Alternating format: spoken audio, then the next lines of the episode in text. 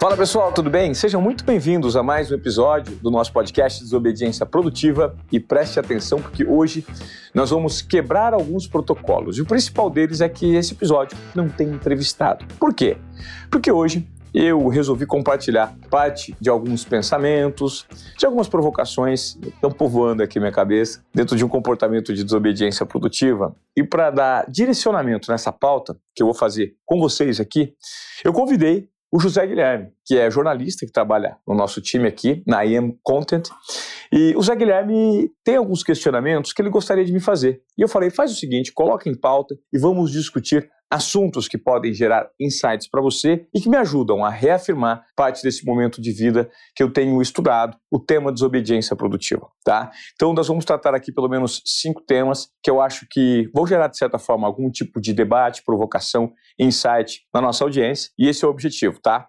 E eu vou ler primeiro então as perguntas uma por uma. Vou começar com a leitura das perguntas, depois eu faço um ensaio e um, uma explanação sobre o que de fato eu penso sobre os temas que foram pautados aqui pelo nosso jornalista José Guilherme, tá bom? O primeiro deles foi identificar como ter boas ideias é um desafio da sociedade atual. Para quem empreende, a perspectiva é de errar, acertar, mas continuar persistindo. Esse é um dos lemas do desobediência produtiva. Ivan, de onde vem a sua intuição para criar uma proposta e fazer uma organização crescer mesmo não tendo garantia de sucesso? Super interessante essa pergunta. Por quê? Porque todo o processo, independentemente do lugar para onde você pretende caminhar, ele é um processo sem certezas, né? Seja você parte do mundo corporativo ou do mundo do empreendedorismo, né?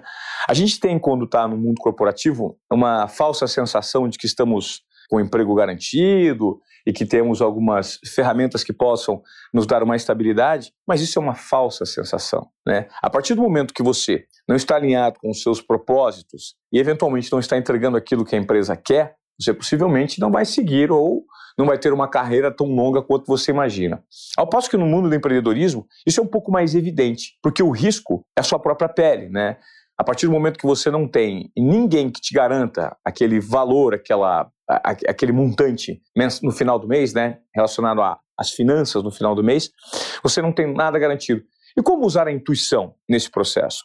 Veja, a intuição, no meu entendimento, é uma cola que liga todas as suas vivências, conscientes e inconscientes, ao longo da sua vida. E como você mapeia essa cola? Como ela surge para fora? A intuição ela normalmente ela aparece no momento em que você menos espera e ela conversa contigo por meio do seu corpo. Pode ser um, um frio na barriga, uma, uma formigação na nuca, um gelo, às vezes, no corpo e, e uma sensação de arrepio. Quando você se depara com uma situação nova, em que você tem uma inspiração, que você tem um medo, que você tem uma sensação de surpresa, é a sua intuição falando contigo. E como a gente consegue adaptá-la para a nossa vida profissional, para o nosso negócio, no meu entendimento, é estando extremamente conectado com o momento presente. Sim, hoje nós temos uma tendência muito grande a vivermos com o foco mental em situações que já aconteceram no passado e nós não conseguimos digerir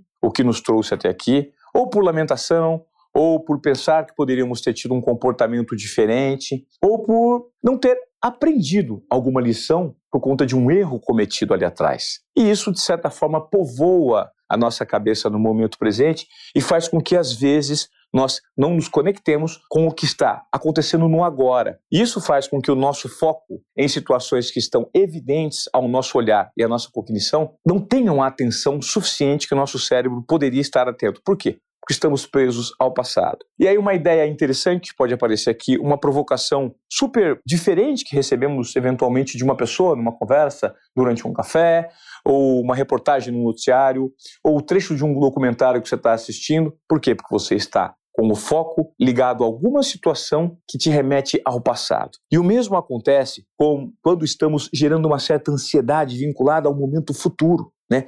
Existem muitos momentos na nossa vida que ainda não chegaram de fato, mas a nossa cabeça já está operando lá na frente. Nossa, como vai ser a festa do meu filho de 15 anos? Como vai ser o meu casamento? Como vai ser quando eu atingir aquele valor que eu quero mensal, nessa minha trajetória empreendedora, o que, que eu vou poder comprar. Então, o fato de você estar com um foco voltado para o futuro não impede, não permite que você tenha no momento presente um foco em situações que vão te levar para essa trajetória, que vão pavimentar essa construção que eventualmente pode sim resultar naquilo que você tanto quer. Mas o fato de não estarmos conectados com o momento presente faz com que a gente tenha muitos obstáculos ao enxergar novas possibilidades que estão acontecendo aqui, agora.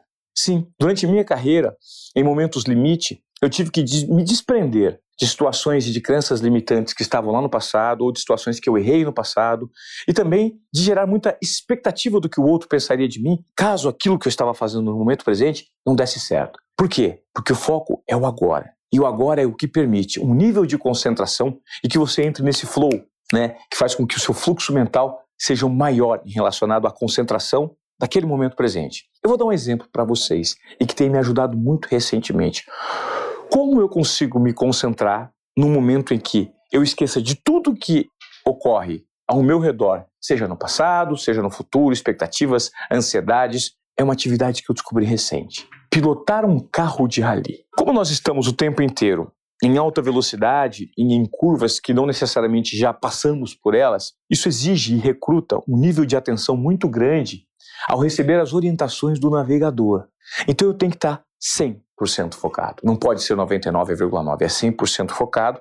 Caso contrário, eu corro o risco de sofrer um acidente. E é impressionante, quando eu estou 100% focado no momento presente, como eu consigo recrutar toda a minha atenção, toda a minha habilidade, todo o meu foco para desempenhar uma ação. E quando eu termino essa atividade, eu percebo que aquele momento em que me vem à cabeça a pura concentração quando eu estava guiando um carro de rally, eu entro num estado de flow. Mesmo eu errando uma curva, correndo o risco de capotar. Por quê? Porque eu consegui recrutar no meu momento presente todo o meu foco.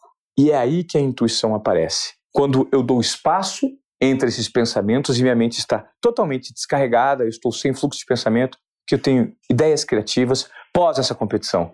Eu me sinto mais livre, mais apto a, a arriscar. Eu olho eventualmente para uma cena, para um cenário e penso numa ideia. Por quê? Porque eu consigo desafogar a minha mente por conta do foco completo. Isso faz com que a minha intuição seja estimulada. Você quer um outro exemplo? Ouvir música. Sim, às vezes fechar os olhos e simplesmente imaginar o que, ela, o que aquela música te traz. E é no espaço entre essas imaginações que pode aparecer um pensamento super criativo. Sugiro a você coloquei todas essas práticas recentes da minha rotina e tem dado resultado. Então eu não sei se eu fui muito extenso, dei muita volta para responder essa pergunta, mas faz total sentido para mim isso que eu falei para vocês. Estar conectado ao momento presente, sem deixar a ansiedade do futuro te prender e tampouco aquelas situações que foram talvez mal resolvidas no passado, te voltarem à cabeça a todo momento. Estar conectado ao momento presente faz com que você esteja conectado com a sua intuição e a sua criatividade apareça, tá? Agora eu vou dar sequência na,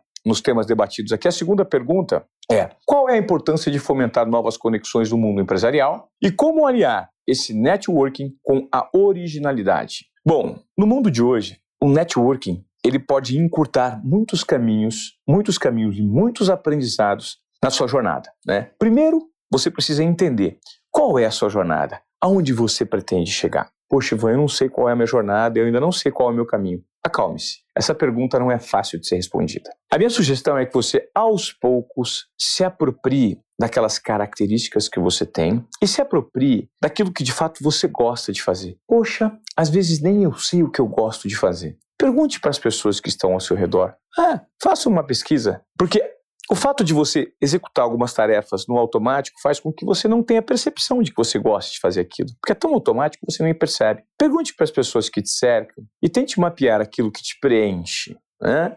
Por exemplo, eu adoro conversar com pessoas, eu adoro ouvir histórias e contar histórias. Então, por isso, eu estou executando esse podcast hoje aqui, me expondo na frente de uma câmera para debater ideias com vocês.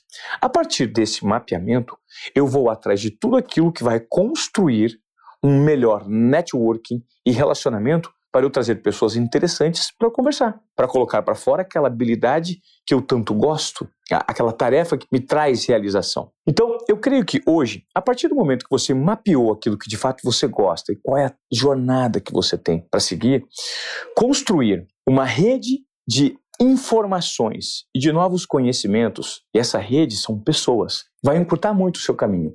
Sim, é no relacionamento, é na opinião, é nos argumentos de pessoas que têm algum tipo de expertise naquilo que você pretende, que você vai construindo a sua fortaleza de conhecimento. Eu acredito muito nisso. Existe uma frase muito interessante de Napoleão Hill, em que ele diz que um mais um são mais do que dois. Por quê? Porque se eu tenho uma habilidade enquanto um ser único e eu me junto a um outro ser que tem uma outra habilidade, nós podemos construir algo exponencial, que não seja apenas dois. Porque a habilidade de um com a soma da habilidade de outro pode fazer com que a gente cresça sobremaneira naquilo que a gente pretende. Seja ele um negócio, seja ele é, a fonte de um conhecimento, a construção de uma fala, de um conhecimento, agregar valor. Isso é muito importante no mundo de hoje em dia.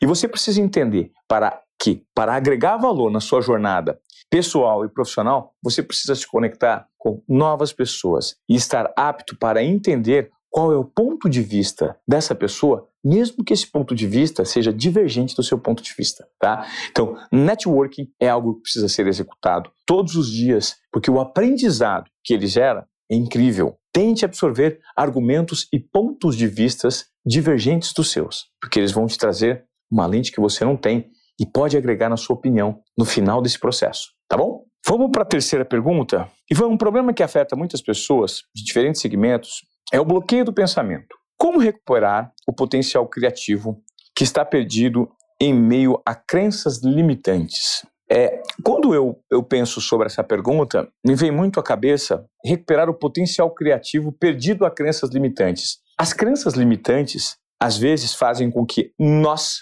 nos coloquemos num degrau abaixo da sociedade, abaixo das outras pessoas e nos dá uma sensação de impotência. Por que, que são crenças limitantes? Porque elas nos limitam que não podemos alcançar um objetivo, uma realização, uma tarefa. Não, estamos limitados, temos crenças limitantes. Por quê? Porque está ligado à nossa autoestima, né? E muitas vezes essa autoestima é pelo simples fato de nós não nos apropriarmos das nossas características mais genuínas que normalmente são as características que são mais evidentes aos olhos dos outros. Nós temos uma tendência a nos sabotarmos. É. Vocês já ouviram falar da síndrome do impostor? A síndrome do impostor normalmente é quando você é acometido por uma crença em que os outros ou a média das pessoas com quem você convive é sempre maior do que você, porque você não consegue enxergar o seu talento, a sua característica positiva relacionada a algo. Então a minha principal sugestão é: observe quem é você, de fato. Quais foram as suas realizações até aqui? O que te trouxe na sua jornada? Você já foi bom é, em algum tipo de disciplina na escola? Você pratica algum esporte? Você é uma pessoa que se relaciona bem? Você é uma pessoa que escuta os outros? Você é uma pessoa que tem facilidade de relacionamento? Você é uma pessoa que tem facilidade com os números? Você tem facilidade de planejamento? Em algum tipo de característica, você deve ser muito bem sucedido. E esse é o ponto de partida para primeiro você se apropriar dessa característica e aos poucos colocar mais evidente isso no meio em que você convive. Sim, o primeiro passo está sempre contigo. As crenças limitantes não podem deixar que você não valorize o seu potencial, que você não valorize aquilo que te trouxe até aqui, a sua autoestima, e o tempo inteiro se compare com o outro, se colocando para baixo. E nós temos uma facilidade muito grande para fazer isso no mundo que vivemos. Por conta do quê? Das mídias digitais. Vocês já pararam para pensar quantas vezes vocês pegam um celular para ficar scrollando ali, rolando o dedo, publicações de pessoas, de marcas, de conteúdo? E normalmente, 99% do que a gente vê são pessoas se exibindo no palco da própria vida. Vocês já notaram que nas redes sociais só existem vitórias? São raras as pessoas que compartilham derrotas nas mídias digitais. Mas nós temos uma tendência, porque isso é inerente ao ser humano, isso é do cérebro humano, a nos compararmos com os outros. E aí é sempre os nossos bastidores, a nossa vida nos bastidores, as nossas micro derrotas com o palco daquele concorrente, daquela pessoa que a gente admira, daquela pessoa que a gente acha que tem sucesso. E essa conta não fecha. E a tendência é que a gente cada vez mais se coloque para baixo. Então, deixe de se comparar com os outros. Entenda que você é um ser humano único na sua jornada, que você escolheu e que você nasceu para, e se aproprie primeiro das suas características positivas. Você tem Acredite, deixe de se colocar para baixo. Menos comparação e mais valorização daquilo que você tem de bom. ok? Vamos para uma quarta pergunta. Qual é a sua relação hoje com a filosofia? E como você utiliza o estudo da vida, que é a filosofia, para auxiliar no mecanismo da curiosidade, né? Na busca pelas respostas que ajudam a desconstruir antigas verdades absolutas. Pergunta muito bem feita, hein, José Guilherme? Bem construída, poxa, fiquei feliz, né? Bom, eu quero explicar que a filosofia surgiu como uma grata surpresa na minha vida, porque nada mais é do que o entendimento e a busca por mais conhecimento. O filósofo, ele não se propõe, ele não se coloca como um sábio, mas ele está sempre buscando novos conhecimentos, está sempre em busca da sabedoria. O que, que o filósofo é? Não me considero um filósofo, sou um estudante de filosofia, mas sou um contestador. Né, que questiona a todo momento por que, que as coisas acontecem. E minha busca é sempre para ter valores como ser humano alinhados a tudo que é justo, nobre e bom. É exatamente isso. Então, qual é o sentido da minha vida hoje? Além de ser pai, trabalhar, ganhar dinheiro para pagar as contas, eu preciso deixar um legado nessa vida. Eu creio que o legado que a gente deixa é a transformação que a gente gera. Né? Então, por isso hoje eu tenho esse podcast que é entregue assim, com toda a minha vida, com todo o meu propósito, para gerar provocações nas pessoas que estão aqui agora acompanhando, justamente para absorver aquilo que eu ouço de pessoas que são referências, que encurtam muito o aprendizado para mim, porque já leram bastante. Os meus professores de filosofia, é, o próprio Leandro Carnal que eu ouço, a grande professora Lucilena Galvão, são perfis que já consumiram muito conteúdo e trazem insights criativos para mim que fazem eu questionar tudo que eu vivi até agora, me coloco num lugar de aprendiz e o quanto eu percebo que eu não sei sobre a vida. E a partir do momento que eu tenho um exercício mental simplesmente de questionar as situações que eu já vivi, por mais óbvias que elas sejam, elas me levam para um caminho de me colocar cada vez mais como um aprendiz. E toda vez que eu ouço algo interessante, eu tento compartilhar algumas provocações por meio da fala, porque isso faz com que eu aprenda duas vezes. Vocês já ouviram essa frase? Quando um professor ensina, ele está aprendendo de novo ou está fortalecendo o seu aprendizado? Por quê? Porque no nosso processo cognitivo, uma coisa é você raciocinar e traçar de forma não linear algo que você acumulou de conhecimento. Agora, quando você precisa necessariamente colocar isso para fora e comunicar isso para uma audiência, para uma pessoa ou para uma plateia, como eu estou fazendo aqui, né, para essa audiência do podcast, para essa câmera, eu necessariamente forço a minha cabeça a ordenar o raciocínio. E ao ordenar o raciocínio, eu me forço a aprender novamente aquilo que estava acumulado aqui, mas de forma desordenada. Então a filosofia tem me levado a questionar situações simples do dia a dia, que são referentes ao homem e ao legado que eu pretendo deixar na vida. Ou seja, valores vinculados ao ser humano, relacionados ao justo, nobre e bom. E a filosofia tem me ajudado a dar muito suporte é, para esse momento em que às vezes eu não encontro as respostas. Às vezes as respostas que nós tanto procuramos, elas não estão aí, né? Elas estão dentro da gente. Então é olhar para tudo que você viveu, para os comportamentos que você teve e do quanto você pode e precisa melhorar no relacionamento com o meio. É dessa forma que a filosofia tem me ajudado e é por isso que eu também sugiro que vocês, se tiverem um tempinho, aproveitem o tempo estudando algo novo, algo desconhecido, né? Busquem o conhecimento, porque nessa jornada que nós temos aqui, que é uma jornada curta, né? É uma jornada que nós precisamos aprender bastante e o mais importante não é só aquilo que a gente gera no momento que estamos aqui, mas, mas também no legado que nós deixamos quando formos embora nessa passagem. Tá bom? Quinta pergunta: como desenvolver uma decisão corajosa para encerrar ciclos antigos e recomeçar novos capítulos que geram insights e provocações diferentes dos que você estava acostumado? Eu vou dar uma dica. O lance é o seguinte: ciclos antigos normalmente se encerram com uma crise. Quando você for brindado, brindado com uma crise, não reclame, agradeça, porque eventualmente essa crise é o resultado do seu processo evolutivo. Você fez tudo tão certinho que chegou um momento da vida você foi brindado com uma crise. E a crise nada mais é uma prova em que você precisa colocar para fora todos os aprendizados acumulados durante sua vida. Prove que você evoluiu. Prove que você é um ser humano melhor. Prove que todos os percalços que você teve até aqui te geraram conhecimento que agora você vai ter que colocar em prática para superar essa crise. Então, as crises precisam ser encaradas como momentos de transformação para nos elevarmos para um outro patamar. E eu creio que, como você consegue disruptar o meio e tomar novas decisões mais corajosas para mudar sua vida? Mudando de ambiente, tendo a coragem de mudar de ambiente e tendo a coragem de mudar os próprios hábitos. Sim, Você é a média das pessoas com quem você convive. E você já parou para pensar se no seu ciclo de amizades, no seu ciclo de convívio, os valores, as virtudes, as conversas fazem sentido com o seu momento de vida? Se não fazem, rompa com esse meio. Tenha coragem de romper com esse meio, porque é muito difícil mudar num meio que nos induz a comportamentos divergentes daqueles que a gente tanto quer, tá? E algo muito importante para você disruptar e ter a ousadia e a coragem de mudar é mudar hábitos. A mudança de hábitos necessariamente vai te ajudar a fomentar uma nova conduta. Mude os seus hábitos. Entenda o que você quer para a sua vida. Mude o ciclo de amizades, o ambiente que você se encontra e mude os seus hábitos, porque isso vai te propor uma nova jornada, tá?